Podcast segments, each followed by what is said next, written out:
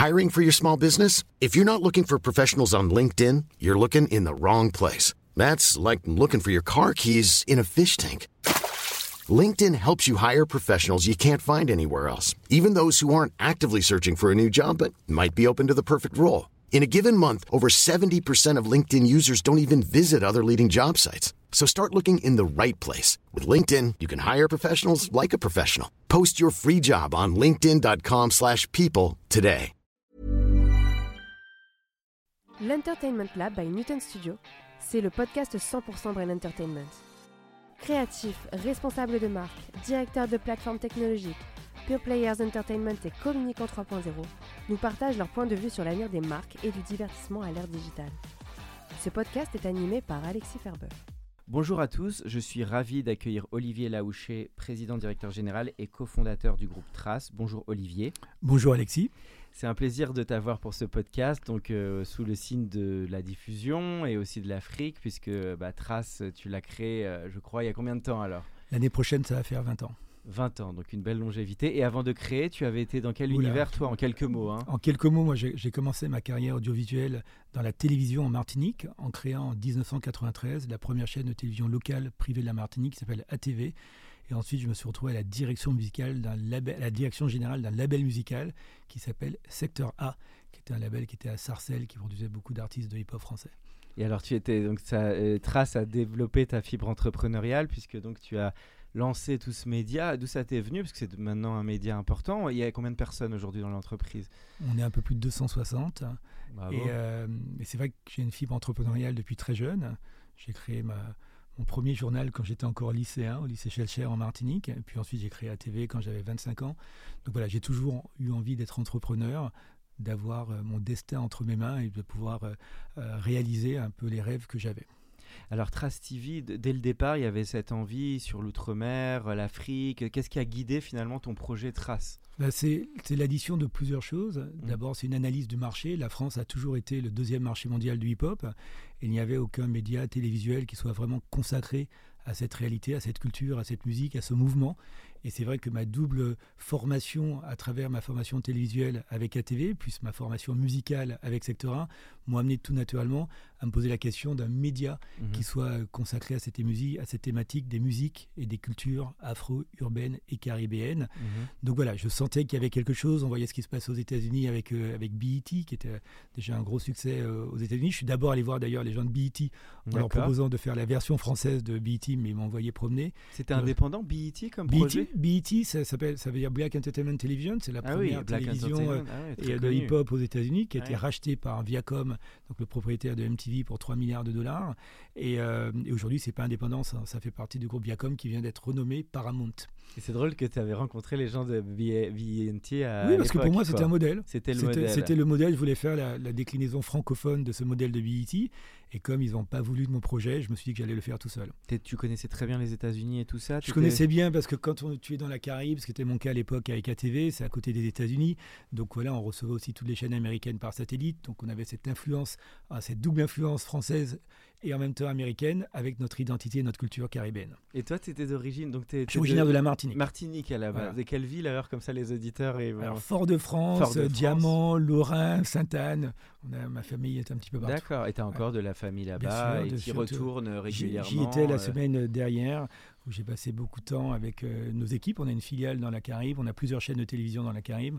En tout, on a maintenant 29 chaînes de télévision dans le monde et la Caraïbe a toujours euh, une dimension tout à fait spéciale pour moi. Bon bah pensez pour les amis de d'outre-mer, euh, voilà qu'on n'oublie pas évidemment pour le podcast. Et alors donc le trace les grandes étapes parce que comme ça on se dit de l'extérieur, euh, il monte son channel, son TV média, dans c'est quand même très courageux. Ça a été quoi les étapes clés? Donc il a fallu peut-être trouver des partenaires, il y a eu des programmes clés. Alors c'est dur de résumer 20 ans, hein, mais, non mais mais, les, les moments forts, les, les moments Bah. qui t'ont fait finalement qu'on fait décoller quoi, ce média quoi. D'abord il a fallu exister. C'est vrai que ça m'a pris quasiment 4 ans pour trouver les financements pour arriver à lancer ce qui est devenu Trace. La marque elle-même Trace vient d'un magazine que nous avons acheté euh, en 2003, qui était Trace Magazine, qui était publié à Londres et à New York. Et, euh, et puis on a acheté aussi euh, MCM Africa, qui était une filiale du groupe Lagardère, qui, nous a- qui avait déjà euh, une chaîne de télévision qui avait déjà quelques contrats de distribution en France et en Afrique. Et puis on a pris la marque Trace, on l'a remis sur la chaîne, on a reformaté la chaîne, lancé tout ça. Et les premières années de Trace ont été très dures, parce que d'abord personne ne croyait en nous. personne ne voulait nous accompagner dans le mmh financement de la chaîne beaucoup d'annonceurs nous disaient ben, ces gens-là, ce public euh, urbain mmh. et euh, noir, maghrébin, euh, ah ces gens-là ne nous intéressent pas, alors que ces mmh. gens-là sont juste aujourd'hui les trendsetters, c'est eux qui font les tendances en France. Donc, et voilà, donc il a fallu se battre, arriver à, signer des contrats de distribution. On a été aussi candidat pour l'attribution d'une fréquence pour la télévision numérique terrestre nationale. Alors là, le, le CSA, à l'époque, qui s'appelle maintenant Arcom, nous a dit c'est vraiment pas pour des gens comme vous. Vous êtes euh, trop petit. On a essayé un candidat sur la télévision numérique terrestre pour l'Île-de-France. On nous a dit encore une deuxième fois, c'est pas pour des gens comme vous. Et ce qui nous a beaucoup insisté à nous dire, ben, si la France ne veut pas, l'establishment français veut pas trop de nous, ben, nous on va partir à l'international pour aller chercher du business. C'est souvent comme et, ça que ça Et c'est pour ça que j'ai quitté la France et que je suis allé m'installer en Afrique du Sud, où je vis maintenant depuis plus de, 12 ans. Quand est-ce que tu as euh, quitté Il y a une dizaine d'années. Il y a 12 ans. Il y a 12 ans. Donc euh, j'ai. T'es au Cap T'es dans quel non, pays J'habite à, à, Johannesburg. Et, et c'est vrai que je j'ai décidé de passer beaucoup plus de temps à développer euh, toute la dimension internationale de Trace, avec toujours quelque chose que j'avais pu apprendre en Martinique, c'est l'importance de l'implication locale de, des, identités des pays. C'est pas parce que euh, on est en Afrique que la même chaîne de télévision va fonctionner en Côte d'Ivoire, au hmm. Sénégal, au Nigeria ou en Éthiopie. Et donc euh, j'ai reproduit le même modèle que j'ai pu faire en Martinique avec ATV. C'est un modèle de chaîne locale. Et on a aujourd'hui, c'est pour ça qu'on a aujourd'hui 29 chaînes de télévision. Ah oui, donc, euh, et alors après, donc, si on prend maintenant le projet, donc il y a eu des enjeux de prod, soit des productions, j'imagine, autonomes, soit des accords avec des producteurs. Il y a tout l'enjeu de financement aussi avec les, régies. Peut-être parler en quelques mots des enjeux. Oui, alors les enjeux économiques, c'est très simple. Euh, quand vous faites une chaîne de télévision, vous avez envie qu'elle soit la plus belle possible. La plus belle possible, ça veut dire quoi? C'est l'addition euh, d'abord de contenu, de grille de programme. Donc les contenus pour nous, c'est plusieurs choses. C'est d'un côté, bien entendu, les clips musicaux pour lesquels on paye des droits à la SACEM, la SCPP, la SPPF et l'équivalent dans une cinquantaine de pays. Et puis euh, ensuite des programmes, du contenu éditorial lié à la musique le plus souvent. Donc soit ce sont des productions propres, soit ce sont des productions qui sont faites par des tiers. Donc je pense qu'on a eu tous les modèles possibles et imaginables. Euh, diffusion de concerts, des, des, événements en live, des documentaires, des, des magazines. Et euh, donc tout ça on le fait avec plus ou moins d'importance suivant la taille tu des, préfères des territoires. de la prod autonome ou en vrai il y a Moi, tous je préfère rien du tout. Tous les modèles vont à partir du moment où le contenu final sur l'antenne est génial et que économiquement ça tient la route voilà, donc on, est, on a une grande flexibilité, on est très ouvert sur les, sur, les, sur les modèles. Et puis euh, également, eh ben, il fallait payer des coûts satellites, des coûts de broadcast, euh, des, des frais techniques, du hein. marketing. Donc voilà, et, le modèle économique de travail, c'est qu'on se finance euh, d'un côté sur des revenus d'abonnement, de l'autre côté sur des revenus de publicité. Et puis on a beaucoup diversifié notre activité pendant notamment les 15 dernières années. On s'est lancé dans la radio, la radio FM. Mhm. On a aujourd'hui 7 radios, Martinique, Guadeloupe, Guyane, on est leader sur les radios musicales devant, les, devant Énergie, devant des, grosses marques comme ça. Et on a également des radios nationales au Kenya, euh, en République démocratique du Congo, au Sénégal et en Côte d'Ivoire. Donc ce sont des pays, hein, la RDC c'est 100 millions d'habitants, euh, donc voilà, c'est des, des, grosses, euh, des grosses machines. Et, et puis on s'est diversifié, on a également acheté il y a quelques années un studio de production visuelle qui est basé à Cape Town. Donc on produit des contenus ah non seulement pour nos chaînes, mais également pour beaucoup de chaînes extérieures. Ça va de Netflix en passant par Canal+, C'est vrai que ça booste beaucoup. L'Afrique du Sud booste énormément sur les productions. Voilà, il y a une tradition de, de production audiovisuelle en Afrique du Sud et notamment à Cape Town qui est très forte pour des raisons d'abord géographiques, avec une qualité de la luminosité qui est exceptionnelle, et puis la diversité des paysages qu'on peut trouver à, à Cape Town aussi bien les, immeubles les plus modernes du monde que les paysages, euh, on pourrait se croire dans le désert euh, en Normandie, euh, et où, voilà, donc il y a à moins de 100 km de Cape Town, on trouve de tout et c'est assez exceptionnel. Et puis on a décidé aussi de, lancer une activité, on a acheté une société qui s'appelle JTV Digital, mhm. qui est une plateforme de distribution numérique pour les artistes. On travaille avec énormément d'artistes. Depuis le démarrage de Trace, on a aidé plus de 150 000 artistes euh, en les diffusant sur nos antennes radio et télé. Et beaucoup d'entre eux n'arrivaient pas à gagner vraiment leur vie. Donc on a amené des solutions en leur permettant de monétiser leur talent à travers des solutions de distribution digitale. Mais pas que, on fabrique des clips vidéo aussi avec eux, on fait des coproductions, on les aide sur le marketing, sur les réseaux sociaux. Bah, bah, euh, on fait de la coproduction, de la coédition, de la synchronisation. Donc on a un petit peu toutes les, tous les métiers euh, de l'univers de, de la musique. Et puis last but not least, euh, depuis euh, il y a une dizaine d'années de cela, on a créé la Fondation Trace pour la réussite des jeunes. Là aussi, on fait beaucoup d'études, on est tout le temps en relation avec euh, notre public et on s'est rendu compte que le sujet numéro un de nos publics, notamment dans les, ce qu'on appelle les pays émergents, c'était quand même globalement leur réussite professionnelle. Mhm. Voilà, donc c'est super sympa de les divertir avec euh, de, la musique, des, des, programmes euh, super sympas avec les artistes, mais in fine, mhm. l'objectif de beaucoup de ces jeunes, c'était de réussir professionnellement. Ils n'avaient pas toujours de solution. Un chiffre, sur le continent africain, 80% des jeunes de plus de 18 ans ne font pas d'études supérieures. 80%. impressionnant. Donc, ils ne vont jamais retourner à l'école. Ce qu'on appelle les mm. fameux décrocheurs dans le système euh, français, mm. eh bien, on parle là de centaines de millions de personnes. Et donc, on a décidé de, créer une plateforme qu'on a lancée il y a quelques mois. Ça s'appelle comment? Trace Academia, et qui est une plateforme digitale en ligne, gratuite, qui offre des formations sur les métiers, sur l'entrepreneuriat et sur ce qu'on appelle les soft skills. Globalement, c'est toutes les, compétences non techniques qu'on doit connaître, qu'on doit comprendre quand on, a envie de, quand on a envie de se développer au niveau professionnel. Euh, le leadership, le management, la gestion des conflits, la gestion des, équipes, euh, l'empathie dans, une approche commerciale, bref. Donc tout ça, on a des modules qui se sont euh, fabriqués à partir de notre savoir-faire vidéo et de raconter des histoires. On a en fait utilisé notre connaissance audiovisuelle de producteur mmh. pour l'appliquer au monde de la formation professionnelle, qui était un monde qui avait qui a encore besoin d'être totalement dépoussiéré. Parce que c'est assez. Euh, euh c'est un modèle d'abonnement derrière ou c'est un modèle gratuité Totalement gratuit. Donc c'est vraiment une initiative C'est une initiative sociétale avec euh, un cofinancement de traces. Et on a une trentaine de grands partenaires qu'on a rassemblés dans une coalition. Ça va de Google en passant par la Banque mondiale, L'Oréal, Schneider, Leroy Merlin, Visa, Mastercard. Euh, voilà. Donc des grands partenaires qui nous accompagnent sur cette plateforme. Et là, on vient de franchir euh, hier la barre des 200 000 euh, téléchargements. Donc, euh, on va former, on, a un objectif de former au moins 5 millions de jeunes avec cette donc là, il y a de quoi faire. Là, si on est à 80%, c'est une vraie. Donc, c'est super qu'une chaîne et un média jouent un vrai rôle là-dessus, peut-être plus que parfois certains gouvernements finalement. On aide. Nous, on n'est pas en compétition. Nous, non, mais on est en complément. mais c'est vrai qu'on a, on a la capacité de faire des choses. On a à peu près 350 millions de personnes qui nous regardent dans le monde aujourd'hui. C'est énorme. Et donc, euh, TV5, c'est combien par comparaison? C'est moins. Hein. Je sais pas, on se compare pas trop. Nous, on connaît nos chiffres sur, sur, nos pays. Oui, on, fabrique, on vend et, du programme à, TV5. C'est vrai que sur le continent africain notamment, mais également dans l'océan Indien, dans la Caraïbe, euh, au Brésil, en Angleterre, en France, sur notre thématique, on est souvent leader. D'accord. En termes d'habitude de consommation sur l'Afrique, c'est intéressant d'avoir ton regard. Quels styles de contenu sont plus visionnés ou durés? Est-ce que alors il y a tous les ans il y a une étude qui est, faite sur un certain nombre de pays africains sur les centres d'intérêt euh, des populations africaines. La musique est quasiment systématiquement numéro un. Oui, elle est très forte. Voilà, hein, c'est très très fort. La musique, c'est le centre d'intérêt numéro un de, des, publics. Et là, euh, quels que soient les, les, âges.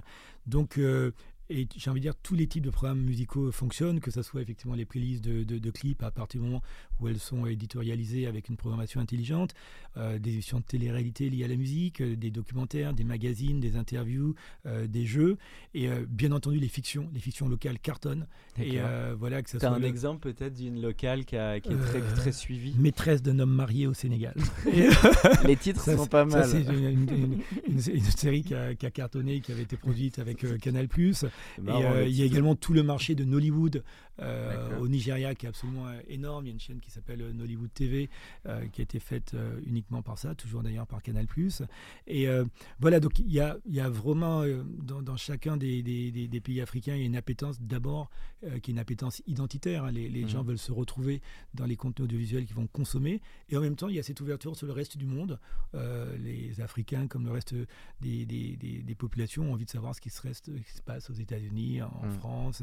Et, voilà. Donc, euh, d'ailleurs, c'est assez intéressant de voir que, par exemple, le hip-hop français aujourd'hui mm. est en grande partie trusté par des artistes d'origine africaine, notamment congolaise. Euh, mm. le Congo, c'est un pays de plus de 100 millions d'habitants. J'ai l'impression que dans chacune des familles, il y a un artiste. C'est un truc absolument incroyable. D'ailleurs, il y en a trop. Nous, on peut pas diffuser tout le monde, ce qui pose des problèmes. Et, euh, mais, mais voilà. Donc, il y, a vraiment une créativité, très forte, un dynamisme absolument exceptionnel. Et même dans les jeunes talents, beaucoup qui viennent d'Afrique ou d'outre-mer, tu sens un mouvement créatif très fort aussi? Très fort, très fort. Il y a par exemple ce, week-end à, Paris euh, euh, un, festival qui s'appelle le Karukera One Love Festival avec un tas d'artistes de la Caraïbe également d'Afrique. Et, voilà, il y aura beaucoup de monde parce qu'il y a d'abord quand on regarde la, puissance des artistes, que ce soit de l'afrobeat avec les, les Burna Boy, les Davido ou autres Wizkid, euh, les Kalash dans, dans, la Caraïbe, ces artistes arrive à être dans le, dans le top des, des, des, charts, des billboards un petit peu partout dans le monde. Donc euh, voilà, je, pense que cette, ce foisonnement euh, musical, cette créativité qui vient de l'Afrique, qui vient de la Caraïbe, qui vient aussi du Brésil. Hein. Alors le Brésil est tellement gros comme marché tout mmh. seul que beaucoup d'artistes ont pas réellement besoin de s'exporter. Mais on connaît euh, récemment Anita et, d'autres artistes, tous les MC qui, qui viennent de là-bas. Je, je, pense qu'il y, y, a quand même un point qui fédère aussi tous ces artistes, c'est la plupart du temps, ils ont des racines africaines. Hmm. Et c'est vrai ça, il y a cet ADN, il y a ce, ce, lien. Et nous, on essaye d'être vraiment le, le, le, bridge, le pont, le, le, lien entre toutes ces communautés afrodescendantes et, euh, et exprimer leur culture, leur réalité, leurs identités dans leur diversité, parce qu'ils ne hmm. sont pas tous pareils, mais en tous les cas, il y a des points communs qui les rassemblent, qui font qu'ils se ressemblent également. Bon, bah, c'est bien, c'est un message aussi fort, hein, je trouve, mm. euh, bah, après les élections récentes, mais on espère que la France, bah, elle a encore beaucoup de chemin à faire sur tous ces sujets de mentalité. Tu restes quand même optimiste pour la France, même si non, moi, je suis maintenant entre l'Afrique Non, non, mais je suis, je suis, très optimiste, mais c'est vrai. Euh, hier, on a tous vu euh, la composition du nouveau gouvernement anglais avec cette diversité dans, dans, les ministres, ministre des Finances, le ministre de la Justice. On retrouve effectivement toutes les grandes communautés qu'on peut avoir euh, euh, en Angleterre, qui, qui, existe aussi en, France, mais euh, au nom d'un certain universalisme républicain, on ne veut pas voir cette réalité française. On ne veut pas accepter. oui, heureusement, et c'est bien, c'est bien. Non, non, c'est un très très beau, signe. Et, et Papendia est quelqu'un d'extraordinaire avec qui on travaillait déjà pas mal quand il était à la tête du, musée de la de la Porte Dorée. Et, mais c'est vrai qu'aujourd'hui, une grande partie de l'avenir de la France est liée à cette acceptation de cette richesse, de cette mixité, de cette diversité. Et je pense que cette notion du vivre ensemble, du mieux vivre ensemble, en acceptant ces différences pour construire une France plus juste, plus forte, va être un des enjeux essentiels de ce quinquennat si on ne veut pas se retrouver avec une majorité Front National dans quelques années. Et, bien sûr, c'est pas réservé au sport, c'est ce qu'il faut dire en t'écoutant. À tous les secteurs. C'est que c'est réservé à plein de secteurs. Il n'y a aucune réserve. Il n'y a aucune réserve. Aucune réserve. De toute façon, la vie, c'est la diversité. La vie, c'est il n'y a pas de vie sans diversité. Euh, s'il n'y a pas du renouvellement, si dans dans les euh, euh, dans l'ADN, si on n'a pas effectivement des, des cellules différentes, on meurt on meurt. Dire le contraire. Voilà. Donc, Et euh, mais voilà, mais, tout le monde. Et, et, on, peut être.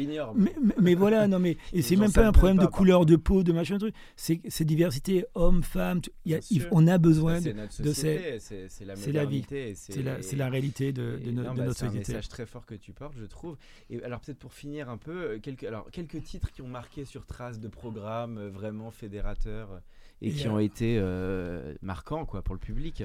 Et euh, oula, il y, en a, tu vois, tout, à l'heure, je disais qu'il y avait. le problème, c'est que quand, on me pose cette question, si je réponds avec euh, ce que je pense réellement, je me fais beaucoup d'ennemis. Parce que, mais pourquoi tu m'as pas cité moi? Enfin, je vais quand même en, citer, en citer de, deux ou trois.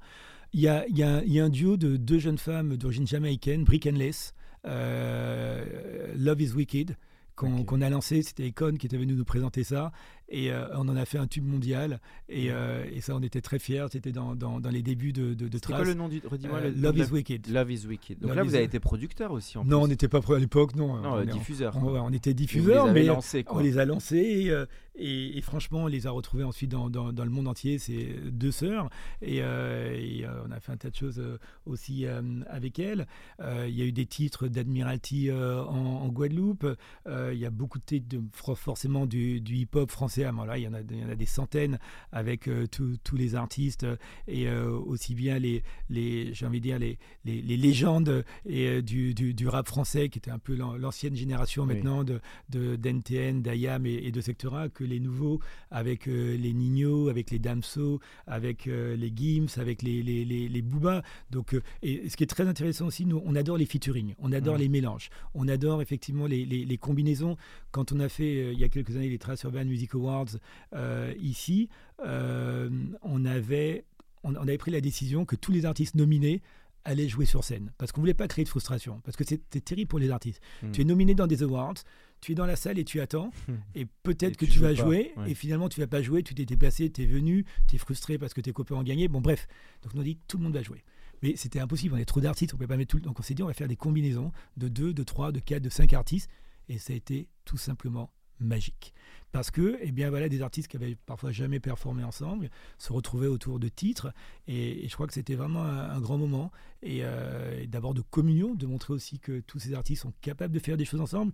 Un autre titre aussi quand il y a eu euh, le tremblement de terre en, Haïti eh ben, c'était il y a 10 ans hein, et euh, on a produit en 48 heures un titre qui s'appelait un geste pour Haïti et là, c'était aussi magique. On a eu plus de 40 artistes qui sont venus. Le dernier qui a posé, c'était d'ailleurs Charles Aznavour, qui est venu avec les jeunes rappeurs, avec les artistes haïtiens. C'était euh, euh Jackie Denegmaron et Pierrot Battery, qui étaient les, les, directeurs artistiques, aussi avec Passy, euh, de, de, de, toute cette euh, opération.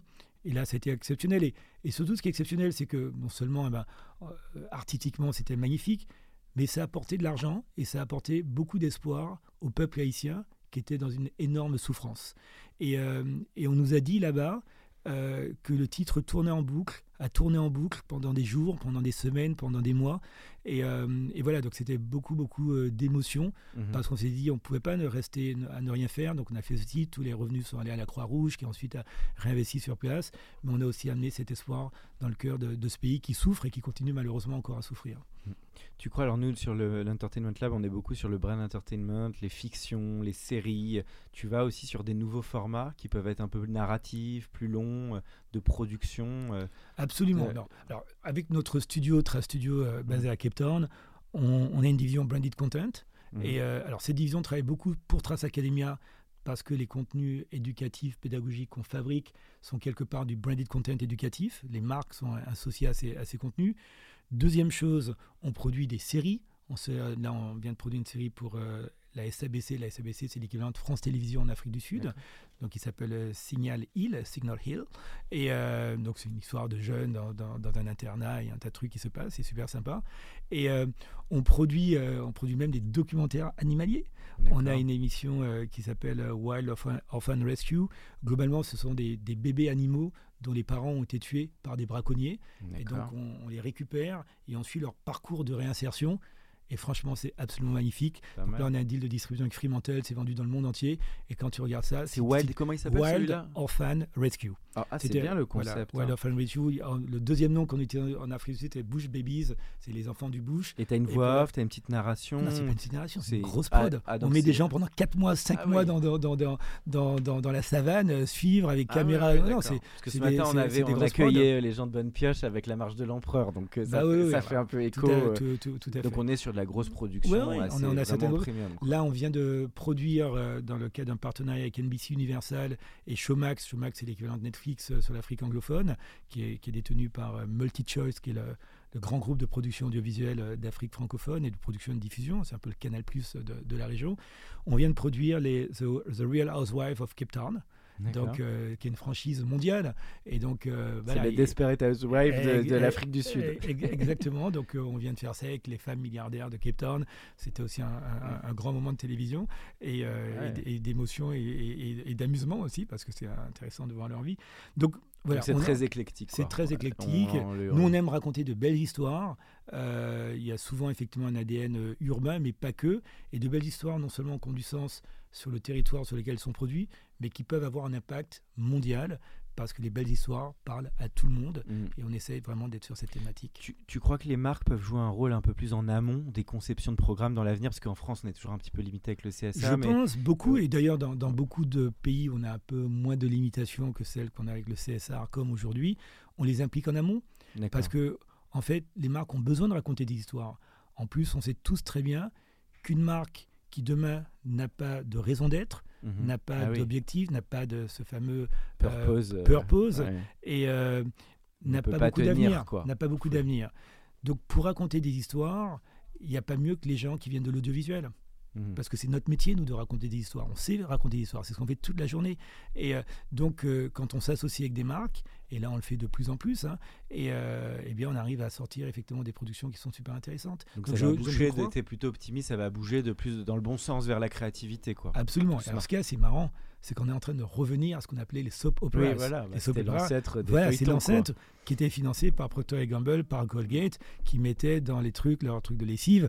Voilà, c'est pas exactement la même chose aujourd'hui, c'est un peu moins hardcore en termes d'intégration de, produits, c'est un peu plus euh, mais euh, en tout cas, c'est le même, la même idée. Parce que finalement, les marques, elles ont besoin d'établir une relation, une connexion émotionnelle avec leur public, et nous aussi et les marques ont des moyens. mieux nous, nous on a besoin, voilà. Et un beau Donc quand on travaille ensemble, effectivement, on arrive à faire des choses extrêmement sympathiques. Olivier, la toute dernière partie du podcast, euh, moi j'ai une petite question sur tes goûts. Alors c'est les questions que je pose à toujours à vos invités. C'est tes goûts un peu en, termes de musique, alors musique, film, ciné, série. Alors évidemment, j'imagine qu'il y en a plein qui t'ont marqué, mais quelques œuvres phares qui t'accompagnent de chevet. Euh, euh, moi, je, moi je, le dis souvent, je suis un, je suis un enfant de Bob Marley et de Cassav. Voilà, j'ai grandi avec Bob Marley et Cassav, et donc j'avais poster de Bob Marley, poster de Kassav mhm. dans, dans, ma chambre. J'ai eu la chance de bien connaître et de connaître toujours un certain nombre de membres de Kassav, quasiment tous. Mhm. Je n'ai pas connu personnellement Bob Marley, mais, euh, mais, mais, voilà, donc ça c'est mes, mes, influences musicales euh, initiales, ça a été ça. Grand fan de l'album Première consultation de Doc Gineco, qu'on avait produit à ah l'époque de Sectora. Qui a marqué dans les années 80. Qui, est un monument, qui, qui, est, juste d'une, qui, est assez exceptionnel. Bruno alors, Bruno Bossi. Bruno Bossi, grand fan aussi de Bis Sonaviso qu'on avait produit, et notamment mm. il y avait un titre qui s'appelle L'homme pas méchant, mm. et euh, qui était un, un zouk, qui était une fusion entre des, artistes congolais et, justement Jacob Desvarieux, Tania Saint-Val. À mm. l'époque, c'était, c'était, c'était assez génial. Et euh, voilà, moi j'aime, beaucoup aussi aujourd'hui euh, l'afrobeat. Il y a des, titres de Burna Boy, de Davido, de, de, Yemi Alade qui sont, qui, qui sont géniaux. il y a tout le mouvement Amapiano. Je suis très pote avec aussi la chanteuse de Jérusalem qui a écrit le titre, qu'on a un petit peu de volé d'ailleurs euh, Nom beau, et, euh, et c'est un titre euh, feel good qui est absolument exceptionnel. Quand tu te réveilles le matin et que tu mets Jérusalem, tu as des chances que la journée se passe bien. Donc voilà, ça c'est pour la, pour la musique. Littérature, quand on est martiniquais et quand on a mon âge, on a forcément été influencé par Aimé Césaire, par France Fanon, par Glissant et par Confiant, par Chamoiseau. Donc voilà, qui est d'un retour au pays natal et pour découvrir son identité, pour l'affirmer, pour en être fier, ça a beaucoup aidé. Et mm. c'est vrai que c'est intéressant de voir que ces écrivains ont eu une dimension non seulement locale, mais également mondiale. Oui, sauf, sauf d'ailleurs, sauf d'ailleurs, sauf d'ailleurs en France parfois où on les connaît pas trop, alors que dans toutes les universités américaines ils sont enseignés. Donc euh, ah moi je les avais euh, étudiés les Messier ben, et Léopold, euh, Léopold Sédar Senghor. Il y a quand même deux trois je trouve tout écrivains qui sont toujours écrits. tout à fait. Non, il y en a un peu. Tout à fait.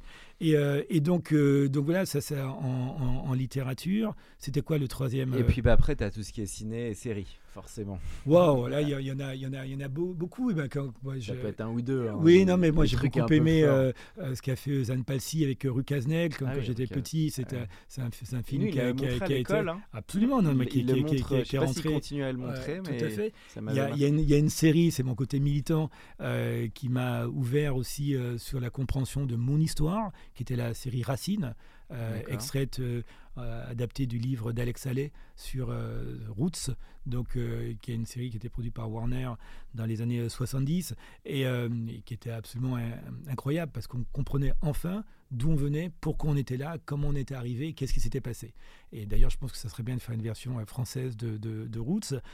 Ensuite, qu'est-ce qu'il y a? Mais sinon, je suis très grand public. Moi, mmh. je pleure quand il faut pleurer dans un film. Je ris quand il faut pleurer. Je pense que les, je, je, dois être euh, je sais pas, tu sais, l'échantillon euh, là, le, panel, je vais être au milieu de ce truc, moi. Ah, très, très T'aimes autant un intouchable que. Tout, tout, à fait, tout à fait. Donc, euh, euh, voilà, tout ce qui va bien marcher, les, les blockbusters, je vais être dedans. Les films américains qui peuvent aussi promouvoir l'afroculture, tout ça. Oui, bien, ben, Moonlight ou, Oui, mais je, je, pense que j'en ai, vu beaucoup. vu bien, parce qu'ils sont bons quand même, quand ils font ce genre de sujet, les Américains. Normalement, les Américains sont bons, ils ont, ils ont surtout aussi beaucoup de moyens pour faire des choses, c'est assez extraordinaire.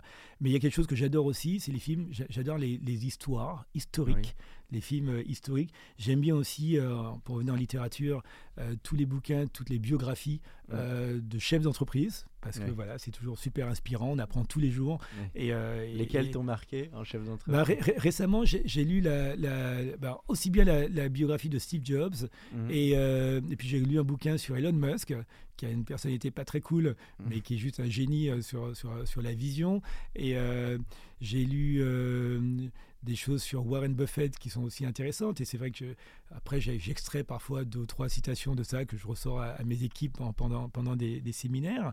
Mais, euh, mais voilà, donc. Euh, tu as lu la bio d'Obama, j'imagine, bah qui m'a beaucoup marqué. Même si elle est, le premier. énorme. Tu as adoré, euh, j'imagine. Oui, non, non, tout, tout, tout, à fait. Forcément. Et, mais, donc, tu aimes bien de faire des bios. C'est inspirant. J'aime bien, j'aime bien, bien les bios. En, termes de chef d'entreprise. Absolument. Toute dernière question le, le, conseil que tu donnerais à un ou une jeune qui veut se lancer bah, dans ce secteur des médias médias, de la production, du divertissement, euh, aujourd'hui en 2022. Voilà. D'accord. Voilà, c'est là que je ressors les trucs euh, vraiment qui sont quasiment On doit te la poser celle-là, Non, non, non, bien- oui, ça m'arrive. oui. Non, mais d'abord, il y, a- il y a Warren Buffett qui a dit Do not compete if you don't have a competitive advantage. Donc, je dis à tout le monde c'est pas la peine de venir lancer un nouveau produit, un nouveau service. Oui. Vous amenez pas quelque chose de nouveau. Et Mhm. c'est quelque chose de nouveau, ça peut être votre identité. Mais affirmez-la. N'essayez pas systématiquement de Oui, copier les de autres et de faire la même chose. faut être soi-même. Parce que si et- les autres ouais. fonctionnent très très bien, qu'est-ce que vous allez amener? C'est comme si j'ouvre demain une, une boulangerie à côté d'une boulangerie existante. Si je vends exactement le même pain au même prix, quel est l'intérêt? Mm. Donc il faut que vous étudiez le marché, que vous regardez ce que vous Mm. pouvez amener de nouveau, d'intéressant, moins cher, plus cher, euh, c'est pas grave, mais il faut qu'il y ait un positionnement très très clair. Mm. Et euh, voilà, donc ça c'est la première des, des- des choses. Ensuite, la deuxième chose, je dis à tout le monde, pensez grand. C'est Mm. pas plus cher que de penser petit. Donc t'es très à l'américaine. Hein. Think oui. big. Non, non, think big, voilà, pensez grand. Ouais. Et puis ensuite, la réussite des projets, en moyenne, c'est l'addition de plusieurs choses. D'abord, c'est la vision, ce que je disais tout à Mm. l'heure sur ce qu'on a envie de faire. Les objectifs, se donner des objectifs très très précis. Travailler d'une manière, euh, je veux dire, paranoïaque sur la qualité de Oui. l'exécution, comment Oui. vous faites les choses, et assurez-vous de la qualité de ce que vous allez faire toujours. Et puis, mettez en place des mécaniques de contrôle et aussi des mécaniques de célébration Oui, quand il y a des, des quand il y a victoires. des victoires et qui sont parfois des petites victoires, mais prenez le temps effectivement de savourer ces victoires. Et puis surtout, dites-vous, il est très très rare que ça marche du premier coup. Oui. En moyenne, Fail, fail and Fail. fail. Voilà, fail, fail. Et c'est d'ailleurs euh, un autre grand euh, penseur et, et acteur euh, du- du- de, de la politique, Nelson Mandela, qui disait et euh, on n'échoue jamais, Ah oui, on apprend. on apprend, toujours on apprend. Voilà, Ah oui, on n'échoue jamais. on apprend. Ouais. Donc voilà, donc on peut se permettre d'avoir le luxe et se anticiper. Et euh, voilà. Et puis surtout aussi, je dis ça, c'est plus par rapport à l'environnement dans lequel on, on peut se être quand on se lance dans l'aventure entrepreneuriale, qu'elle soit artistique ou pas. Il faut essayer d'avoir une adhésion de sa famille, de ses proches, de son Oui, entourage. C'est très important. Parce que c'est beaucoup, de- beaucoup de sacrifices. Mm. Et si autour de vous, c'est la guerre tous les jours et que ça marche pas, ça va être très difficile. Donc essayez d'aligner, mais fixez-vous des objectifs, fixez des timelines, et puis avancez, partagez. euh, et puis aussi, saisissez toutes les opportunités. Mhm. Il n'y a pas de truc, on est tellement intelligent. En moyenne, j'ai jamais, jamais vu du, du business qui, qui vient devant mon ordinateur en restant de- devant mon Oui, ordinateur chez moi. sortir en général. Sortez, rencontrez des gens. Et euh, il y a aussi euh, votre meilleur ami Google qui vous amène une masse d'informations qu'on n'avait pas avant pour faire des études de marché, pour voir ce qui marche. Il y a un nombre de trucs gratuits absolument incroyable. Des milliards de choses qu'on n'avait pas à l'époque. Aujourd'hui, c'est disponible en un clic. Mm. Faites l'effort de taper sur Google les trucs que vous recherchez et vous allez trouver des choses absolument incroyables. En termes de patron, alors ça c'est plus une question pour moi, mais qui m'intéresse parce que tu es un grand patron et leader, tu as développé toute une entreprise. De...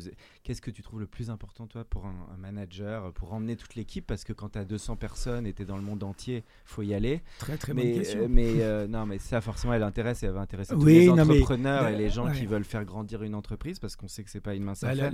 Qu'est-ce qui toi a été ton plus grand enseignement non, finalement? le- le- L'enjeu numéro un, c'est créer la Dream Team autour de soi. Ouais, voilà. Voilà, c'est la Dream Team, c'est avoir les, les talents euh, qui non seulement partagent euh, la vision, la- l'ambition, mais qui sont capables de réaliser, d'exécuter, d'amener leur valeur ajoutée.